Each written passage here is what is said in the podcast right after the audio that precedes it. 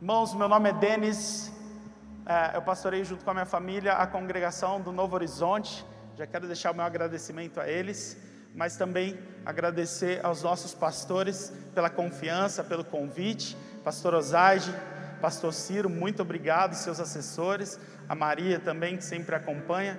Agradeço de coração a oportunidade de estar compartilhando uma mensagem com vocês. E a gente vai passar alguns minutinhos juntos. Eu queria compartilhar um pouco daquilo que o Senhor tem falado com a gente ali no Novo Horizonte. Então, abre o teu coração para você viver um tempo junto com a gente. Amém? Bom, abra a tua Bíblia no Evangelho de Mateus, capítulo 4, do verso 1 até o 4. Evangelho de Mateus, capítulo 4, do 1 ao 4.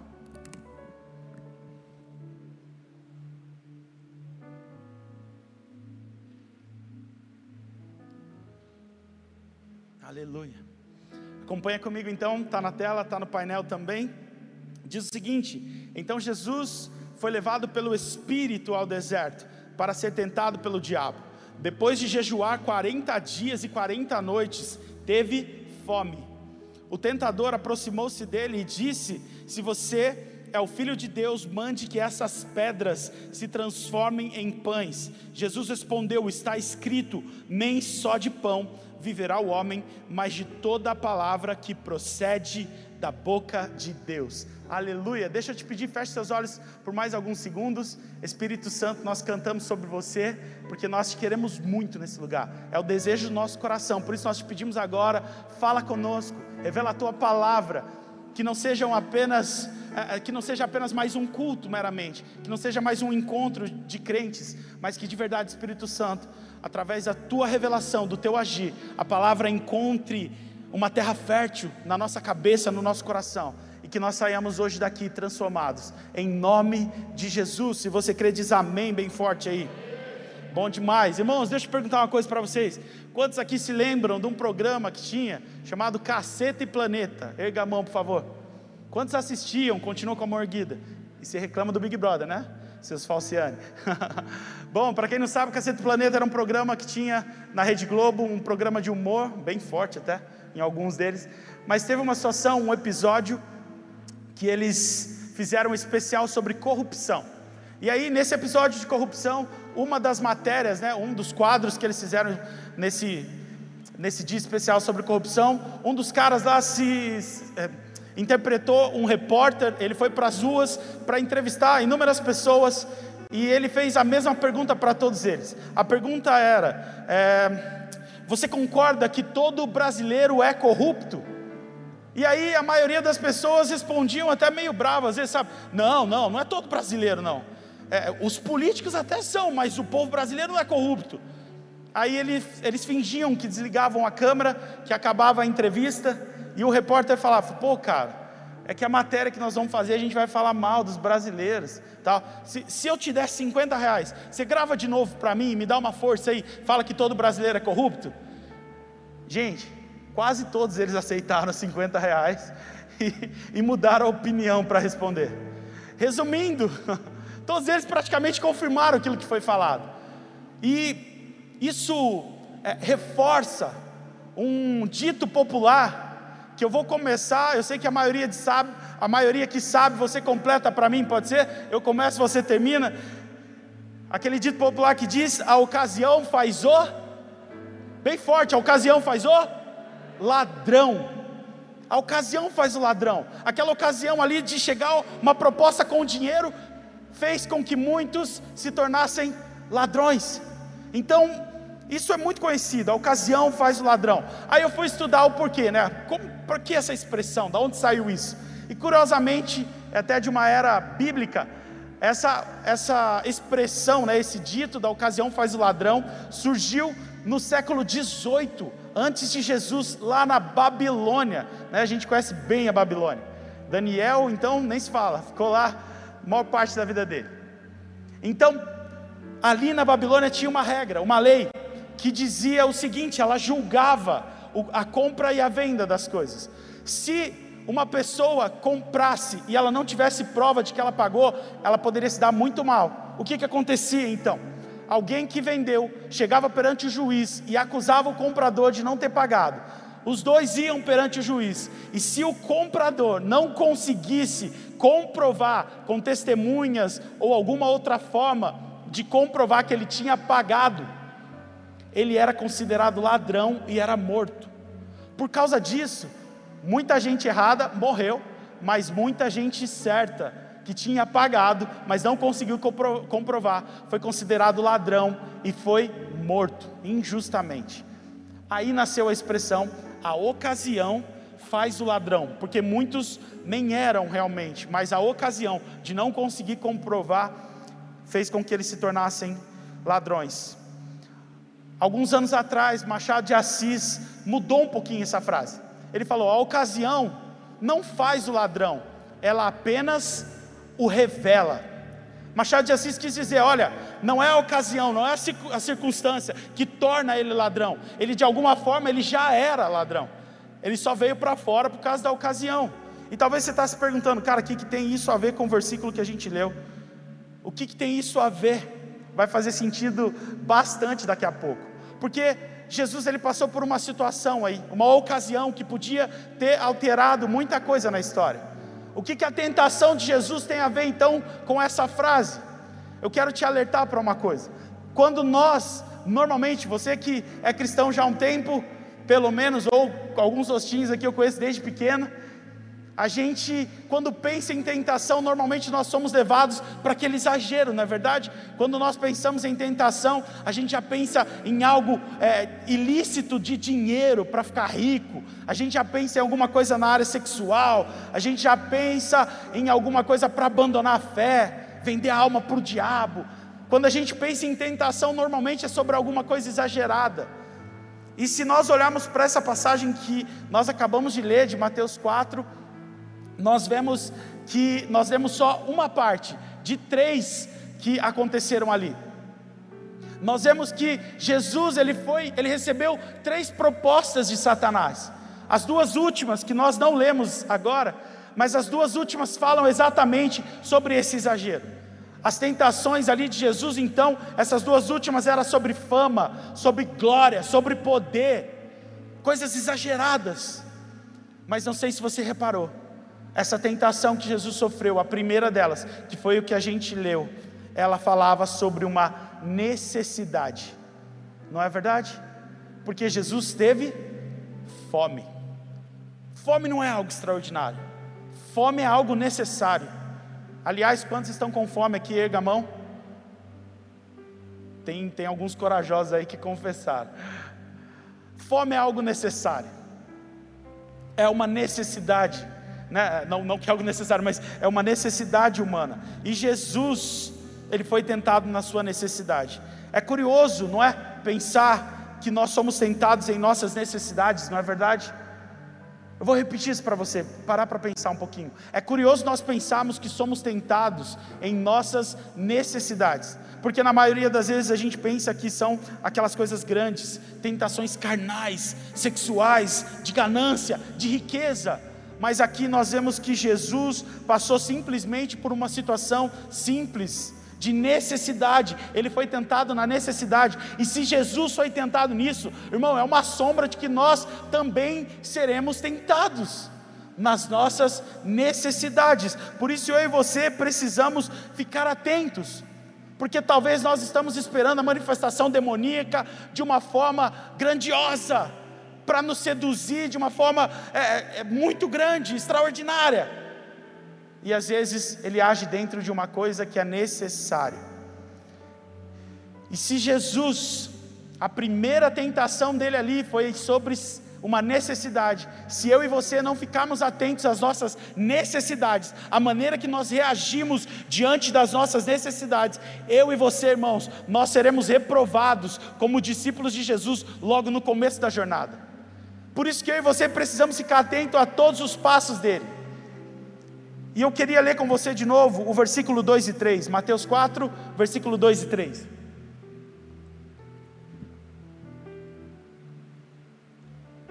Diz o seguinte: depois de jejuar 40 dias e 40 noites, teve fome. O tentador aproximou-se dele e disse: Se você é filho de Deus, mande que essas pedras se transformem em pães. Bom, Jesus então ele teve uma necessidade, era fome, e aparece alguém e dá uma ideia. Aparece alguém e dá uma solução para a necessidade de Jesus. Você percebeu então que o diabo ele chega e fala: Ô Jesus, eu tenho uma ideia para matar a sua necessidade, para resolver o seu problema. Transforma a pedra em pão e come. Queridos, presta bem atenção nisso que eu vou te falar. Nem toda ideia de solução às suas necessidades vem de Deus. Nem toda ideia de solução à sua necessidade vem de Deus. Nem sempre a primeira ideia é divina. Nem sempre a primeira oportunidade que tem para suprir o seu problema, a sua necessidade, o seu sonho, o seu plano, o seu objetivo é de Deus nós precisamos julgar as coisas que nos aparecem. Se você olhar a Bíblia e ler, principalmente os textos que falam sobre o fim dos tempos, quase todos eles falam muito sobre engano. Mateus 24 e 25, o próprio Jesus está falando, e Jesus fala toda hora: cuidado para ninguém te engane, cuidado para que vocês não sejam enganados, cuidado com o engano, muitos serão enganados. Paulo, em 1 Tessalonicenses e, na segunda carta também, ele fala a mesma coisa: muitos serão enganados. Apocalipse, engano. Por isso, em nome de Jesus, hoje eu estou aqui para compartilhar algo com você. Nem toda ideia, nem toda solução, a sua necessidade vem de Deus é necessário nós pararmos para julgá-las. Nem sempre suprir imediatamente as suas necessidades é o caminho que Deus quer para você. Nem sempre suprir imediatamente a sua necessidade é o caminho que Deus quer para você. Aceitar qualquer coisa para resolver os nossos problemas, aceitar qualquer coisa para satisfazer aquilo que a gente tanto quer, resulta em um estilo de vida de insatisfação. A nossa confiança está no lugar errado. A nossa satisfação está no lugar errado. Jesus, ele declara nessa atitude aqui: Deus é suficiente para mim. Porque se ele tinha fome e ele precisava comer, mas ainda assim ele rejeita uma boa ideia que não vem de Deus, ele reforça: o que eu tenho é suficiente. Deus é suficiente para mim olha, algo pode ser bom, mas Deus é suficiente. Você pode repetir isso? Deus é suficiente. Mais forte, irmão, parece que Deus está faltando aí. Vamos lá, Deus é suficiente. Glória a Deus. Isso fica mais fácil, por exemplo, quando nós olhamos para uma corrupção na política. Porque alguém, algum político que se submete a esse caminho, é basicamente alguém que se acha merecedor para ter mais mesmo em detrimento a outras pessoas ou a injustiças. Ele acha que o que ele tem não é suficiente, ele precisa de mais.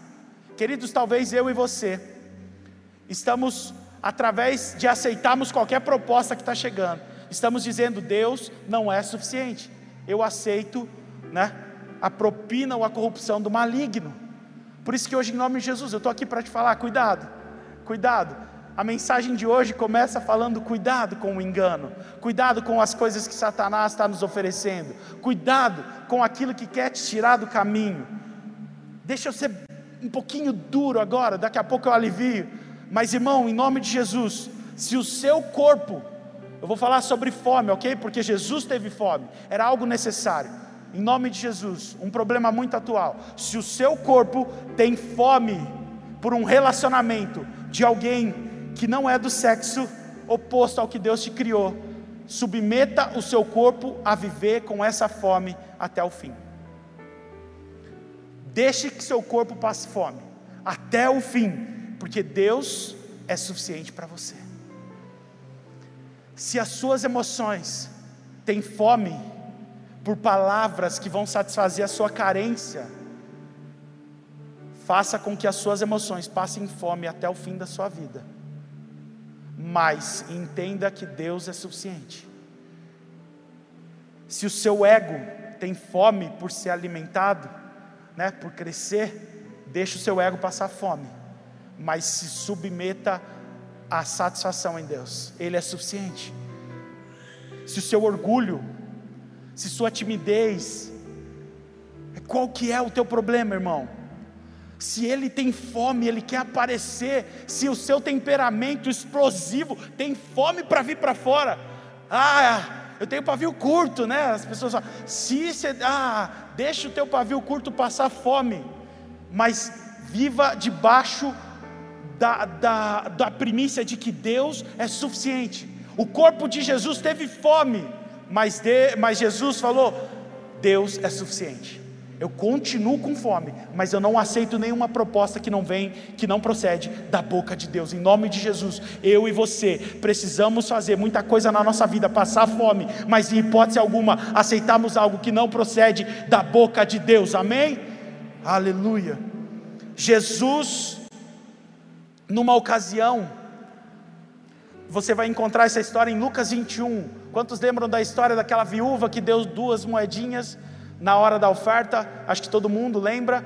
Bom, Jesus está lá no ofertório, junto com os discípulos, logo nós vamos ter esse momento aqui, depois da mensagem.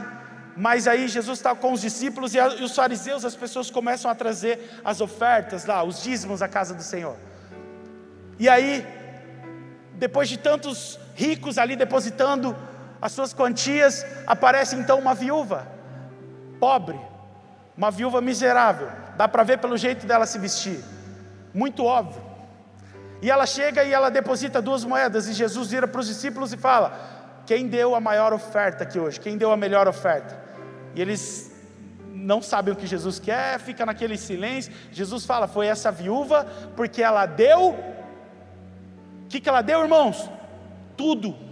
Ela deu tudo o que ela tinha. Jesus é bem claro, o texto é bem claro. Aquela viúva deu tudo o que ela tinha. Irmãos, aquela viúva, assim que ela sai daquele, daquele encontro, ela não tem então nada.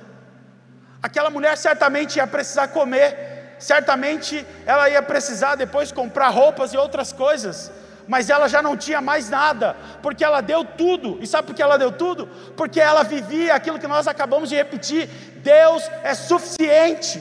Essa mulher, com a vida dela, ela prova isso, com a atitude dela, ela prova que Deus é suficiente, que mesmo que falte para ela comer, ela não se importa, ela se entrega totalmente porque ela confia no Deus que é suficiente para tudo, o Deus que supre as nossas necessidades, mesmo que naquele momento ela talvez não teria mais nada, mas aquela viúva confia, e sabe a recompensa dela? Jesus, o próprio Filho de Deus, o próprio Deus encarnado, fala: ela foi a melhor entrega que existiu nesse lugar. Mas deixa eu te falar algo que talvez a gente não percebeu. Jesus não pegou nenhum ouro, nenhum dinheiro e deu para aquela viúva e falou: Toma, irmãzinha, vai embora e compra um lanche. Jesus não fez nada. Aquela mulher foi embora sem nada. Talvez você está pensando: Eita, rapaz, Jesus também não era tão bonzinho assim. não, ele sabia o que fazia.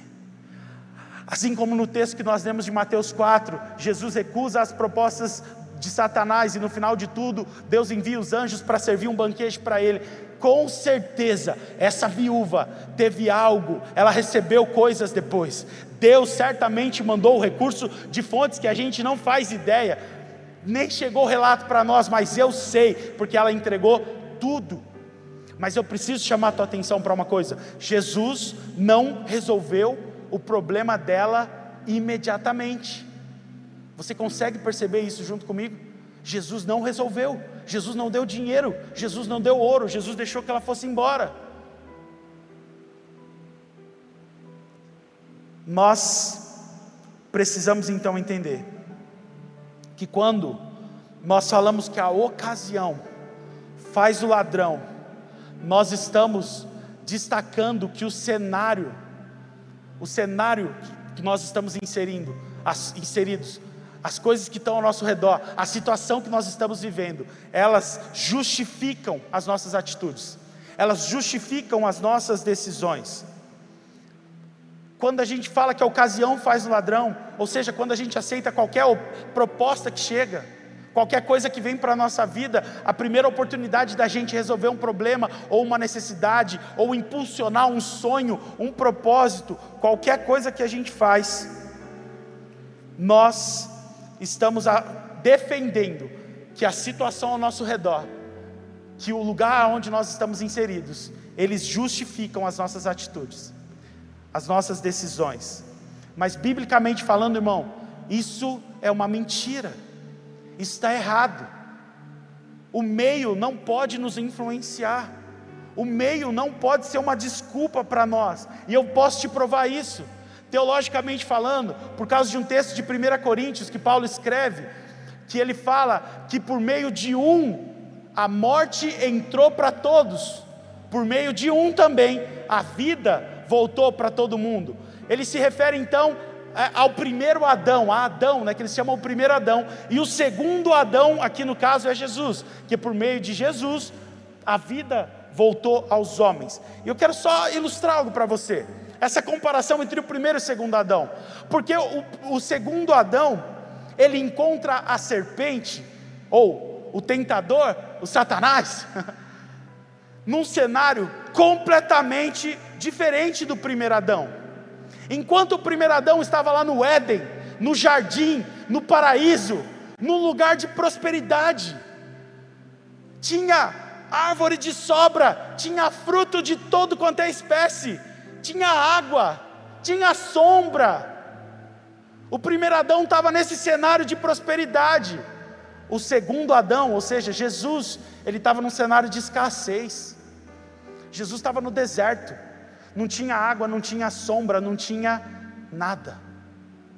Mas eu preciso ler algo para você. O cenário da prosperidade do primeiro Adão não foi suficiente para guardar um coração ambicioso, mas o cenário de escassez também não foi suficiente para corromper um coração obediente do Filho de Deus. Aleluia. O cenário então, a situação que eu e você estamos vivendo, não pode mudar a fé que nós temos no Senhor, a obediência que nós temos em cumprir as palavras que saem da boca dele. Jesus disse isso, as palavras que procedem da boca de Deus. Então, irmão, em nome de Jesus, nós não podemos transformar mais as pedras em pães na nossa vida. Nós não podemos correr ou acelerar coisas que Deus ainda não liberou para nós. Nós precisamos ter a direção de Deus para tomar decisões, para satisfazer, para resolver as nossas necessidades, os nossos problemas. Sabe, muita gente está comendo um, uma pedra transformada em pão, irmãos, porque nós estamos querendo resolver as nossas necessidades do nosso jeito com a primeira ideia que vem, com a primeira solução que vem. Muita gente está transformando pedra em pão e brincadeiras à parte, a gente está comendo pão aí que o diabo amassou. A gente está comendo algo que não procede de Deus. Olha, nessa parte, né, eu falei que o diabo tentou Jesus três vezes ali. Numa das vezes, o diabo usa a própria palavra de Deus para enganar Jesus. Mas Jesus responde imediatamente com a palavra bem aplicada. Então, cuidado para você não usar a Bíblia para satisfazer o seu desejo, para satisfazer a sua necessidade, porque se você usar ela errado, você vai ser enganado pelo diabo. É por isso que nós precisamos, o conselho que é dado a Josué, medita nesse livro de dia e de noite. É por isso que Paulo fala para Timóteo: não se afaste desse livro. Nós precisamos amar a palavra do Senhor. Nós precisamos mergulhar nesse relacionamento com Deus, para nós sabermos quando a palavra procede da boca de Deus ou quando é simplesmente a voz do diabo tentando desviar a gente do caminho. Engano. A palavra de hoje é cuidado, irmão. Cuidado para nós não sermos enganados. Pessoas estão usando a palavra de Deus para enganar, pessoas estão usando o nome de Jesus para enganar os crentes. Vamos ler 2 Timóteo capítulo 4, versículos 3 e 4.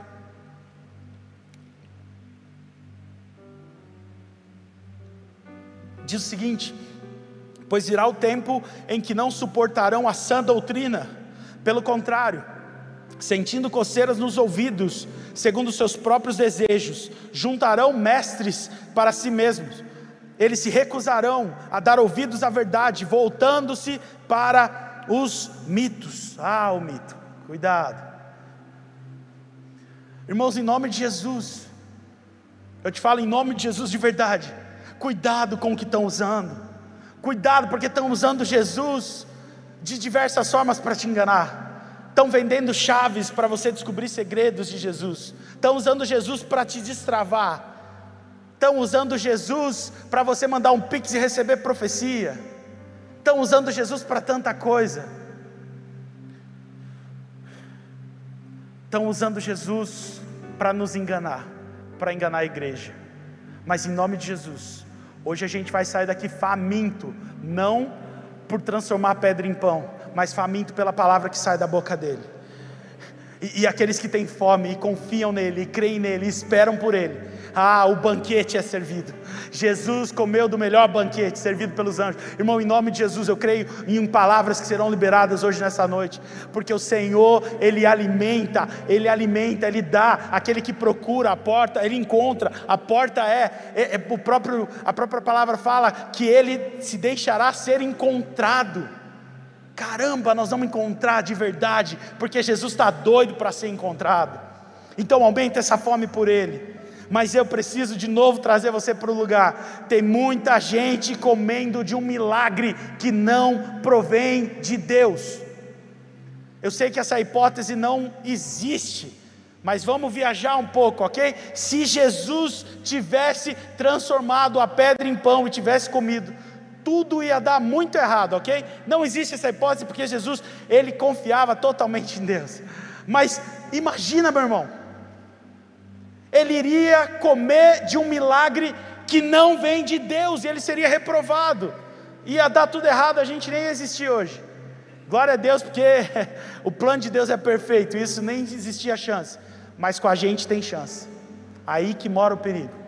Aí que eu preciso te falar: olha para a palavra Olha para a palavra que sai da boca de Deus, porque tem muita gente vivendo um milagre que não provém de Deus, tem muita gente indo em busca de um sucesso que não provém de Deus, tem muita gente aceitando solução para os seus problemas, para a sua necessidade que não provém de Deus, tem muito irmão começando um relacionamento, porque acha que ah, aquele pãozinho veio, Deus mandou esse pãozinho para mim, veio de Deus, veio os cambau, irmão. é o diabo tentando fazer você perder o foco, perder tempo. Esse é um pãozinho que o diabo amassou, cuidado. Tem muita gente vivendo um milagre que não provém de Deus. E sabe que é o pior? Tem muita gente se exibindo e orgulhando e se orgulhando de coisas que não provém de Deus. É força do braço da mesma forma que Jesus poderia ter feito pela sua própria força, Damião, ter feito um milagre da pedra virar em pão, tem muita gente vivendo um milagre pela, for, pela força do seu próprio braço. Não provém de Deus, e sabe aonde também tem um perigo? Tem um perigo porque eu e você às vezes estamos sendo influenciados por essas pessoas. Nós seguimos elas no Instagram, nós comemos desses caras e a gente às vezes no YouTube e a gente nem sabe porque a gente não tem um, o compromisso de ver se a palavra é verdadeira, a gente só se alimenta do que vem. A gente muitas vezes tem irmão aqui com inveja, com ciúmes, se espelhando, se orgulhando de milagres que pode ser que não venham de Deus, irmão. Você já parou para pensar? A gente está lá andando no Instagram falando, nossa, eu queria, né? A irmã lá está lá, olha, eu queria um marido igual o dela. Ah, vai saber, irmão. Vai saber o que, que eles vivem. Ai, Jesus, eu queria tanto o um emprego, a prosperidade, como aquele cara, como esse cara aqui. Ah, irmão, vai saber o que, que ele fez para chegar lá. Cuidado. Talvez você está desejando um pão, um milagre que não provém de Deus. E aí mora um perigo. Nós estamos olhando para os outros, enquanto nós não julgamos o que nós comemos. Bruna, me ajuda, é a Branca de Neve, que é a que come a maçã? Eu nunca, eu nunca, eu sempre troco. Lembra da história da Branca de Neve? A princesa da Disney que come a maçã? ela aceita a maçã de uma senhora bonitinha, não é verdade? Vem uma senhora e oferece, e a maçã tem cara boa, mas ela come e o bagulho está envenenado. É isso que está acontecendo com a igreja. A gente olha para as pessoas e todo mundo é bonzinho, todo mundo tem uma boa proposta, todo mundo está falando, ah, ele está falando de Jesus, olha lá, ele está falando que vai destravar a minha vida espiritual, não sei quando, ele vai me liberar o propósito. Ah, vai. a gente está aceitando um monte de maçã envenenada, irmão. A gente está comendo pão que não foi Deus que serviu. Julgue aquilo que você se alimenta. Julgue. Tem muita gente invejando, se espelhando, sendo influenciada por pães que não foram servidos por Deus. Usando a mensagem distorcida, o diabo usou a palavra contra Jesus, mas Jesus não foi enganado, sabe por quê? Porque Jesus estava há 40 dias jejuando, ou seja, ele e o Pai estavam on, os dois estavam próximos, os dois estavam juntos. Jesus, 40 dias dedicado totalmente a Deus, ele sabia qual era a voz de Deus, qual era a palavra de Deus. Então o diabo vem e fala: ele, não cai na sua, eu reconheço a voz do meu pastor. Isso então eu e você precisamos nos atentar, nós temos que ficar juntinhos de Deus o tempo todo, nós temos que ser amigões de verdade do Espírito Santo, como nós cantamos aqui nosso amigo Santo Espírito, ele é seu amigo de verdade? Ou ele é só seu amigo de igreja? Na hora que você sai aqui, você dá tchau Espírito Santo, até domingo. A gente tem que estar perto. 40 dias de Jesus e ele não foi enganado. Nós precisamos estar todos os dias em relação com o Pai, em relacionamento com o Pai, para nós sabermos qual é a voz dele, qual não é. E aí, quando vier uma boa proposta para resolver os nossos problemas, a gente sabe isso é de Deus ou isso não é de Deus. A gente sabe julgar, irmãos. Versículo 4 de Mateus 4. Coloca de novo para mim, por favor. 4.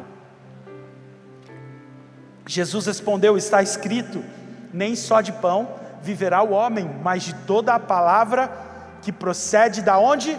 Da boca de Deus. Jesus, ele sabia quem era Deus ele sabia o que Deus já tinha feito, ele estava no deserto, ele estava ali no deserto, e ele sabia que no, no deserto já teve uma vez que havia fome, assim como ele estava tendo fome, e esse mesmo Deus mandou comida do céu mandou o maná do céu para alimentar os que eram dele. Então Jesus não cai na lábia de Satanás, porque ele sabia que aquele Deus que um dia já tinha mandado alimento do, do céu no deserto, ele faria de novo. E é isso que eu quero te falar. Quantas vezes você já passou necessidade? Quantas vezes você já precisou de direcionamento para tomar decisões? E Deus te ajudou. E Deus ele, ele ilustrou, ele deixou claro para você. Quantos aqui creem que Deus pode fazer outra vez? Aleluia! Eu sei que Ele pode fazer assim como Ele fez com Jesus. Então espera a palavra de Deus para você tomar uma decisão. Espera a direção de Deus para você fazer algo. Espera Jesus falar: vem, sai do barco. E aí você dá o seu passo de fé. Mas existe uma voz que vai te falar: faça, venha, e essa voz precisa sair da boca de Deus. Aquele mesmo Deus que um dia tinha mandado comida do céu no deserto, ele fez de novo com Jesus. O mesmo Deus que já deu muita direção para mim e para a sua vida, o mesmo Deus que já supriu as nossas necessidades quando nós nunca tínhamos. Quando a gente estava desesperado, Ele mandou o recurso. Deixa eu te, te, dizer essa promessa. Eu sei que assim como Ele fez outra vez, de novo com Jesus, Ele fará conosco mais uma vez. Amém? Aleluia! Glória a Deus. Se o próprio Jesus, o Deus encarnado, o Filho, Ele passou por esse processo de esperar no Senhor, nós também temos que fazer o mesmo. Queria chamar a banda aqui, por favor. A ocasião não fez o ladrão, irmãos. A ocasião apenas revelou que ele era o Filho de Deus. A ocasião não, não revelou um Jesus fraco. A ocasião não fez Jesus ser fraco, a ocasião revelou que ele confiava no Pai, ele era o Filho de Deus verdadeiramente, porque o diabo chega para ele e ele fala assim: se tu és o filho de Deus. E aí Jesus fala: Eu não preciso provar nada para você, amigão, porque agora há pouco, há 40 dias atrás, eu ouvi da própria boca dele: Esse é o meu filho em quem eu tenho prazer. O diabo quis falar, você é o filho de Deus. Jesus fala, meu, tudo que você falar não vai mudar nada, porque eu ouvi da própria boca do meu pai que eu sou filho dele. Então, o que, que o Senhor já falou sobre você? Você precisa se agarrar nisso agora e para de aceitar as propostas que o diabo tem lançado para suprir as suas necessidades. Para de simplesmente se entregar porque ah, eu preciso disso. Será que você precisa? Deus é suficiente, Ele vai suprir na hora certa.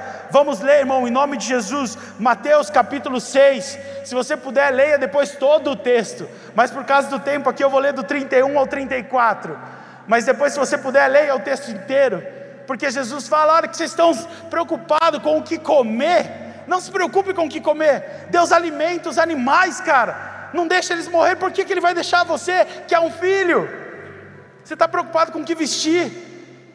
Deus, ele, ele veste os lírios do campo com toda a formosura, você acha que Ele não vai vestir você? E aí nós chegamos nesse texto aqui, Mateus 6,31. Portanto, não se preocupem dizendo que vamos comer, ou que vamos beber, ou que vamos vestir, pois os pagãos é que correm atrás dessas coisas, mas o Pai Celestial sabe o que, é, sabe que vocês precisam delas. Busquem então em primeiro lugar o reino de Deus e a sua justiça, e todas essas coisas que vocês precisam vão lhes ser acrescentadas, elas lhes serão acrescentadas. Portanto, não se preocupem com o amanhã, pois o amanhã se preocupará consigo mesmo, basta a cada dia o seu próprio mal. Cara, Jesus está falando aqui então, irmãos. Jesus está falando, gente, vocês estão se vendendo pelo que vocês precisam. Deus sabe do que você precisa, meu querido. Deus sabia que Jesus precisava comer. Ele sabia que Jesus estava com fome fisicamente. Mas Jesus, assim como ele fez, ele fala para nós: busquem o reino. Fiquem tranquilos, se vocês buscarem o reino, eu garanto, o Pai vai cuidar do restante. Em nome de Jesus, que esse ano para você, meu irmão, não seja uma busca pelas necessidades, não seja uh, saindo desesperado para resolver seus problemas, para tomar suas decisões, para sair uh, abraçando qualquer proposta que aparece, namorando qualquer pessoa que aparece, fazendo qualquer coisa. Não, não, não, não. Em nome de Jesus, para tudo e veja se essa não é uma proposta para você transformar uma pedra em pão. Espera que o pão vai ser servido pelos anjos do Senhor. Espera que está vindo em nome de Jesus. Essa é a palavra de Deus para sua vida. Espera que Deus vai te falar. Sabe o que você tem que buscar? A palavra que sai da boca dele. Na hora que você encontrar, vai mudar completamente a sua vida, porque nada mais te satisfaz, porque Deus é suficiente para tudo. Amém. Aleluia. Você pode se colocar de pé aí no teu lugar.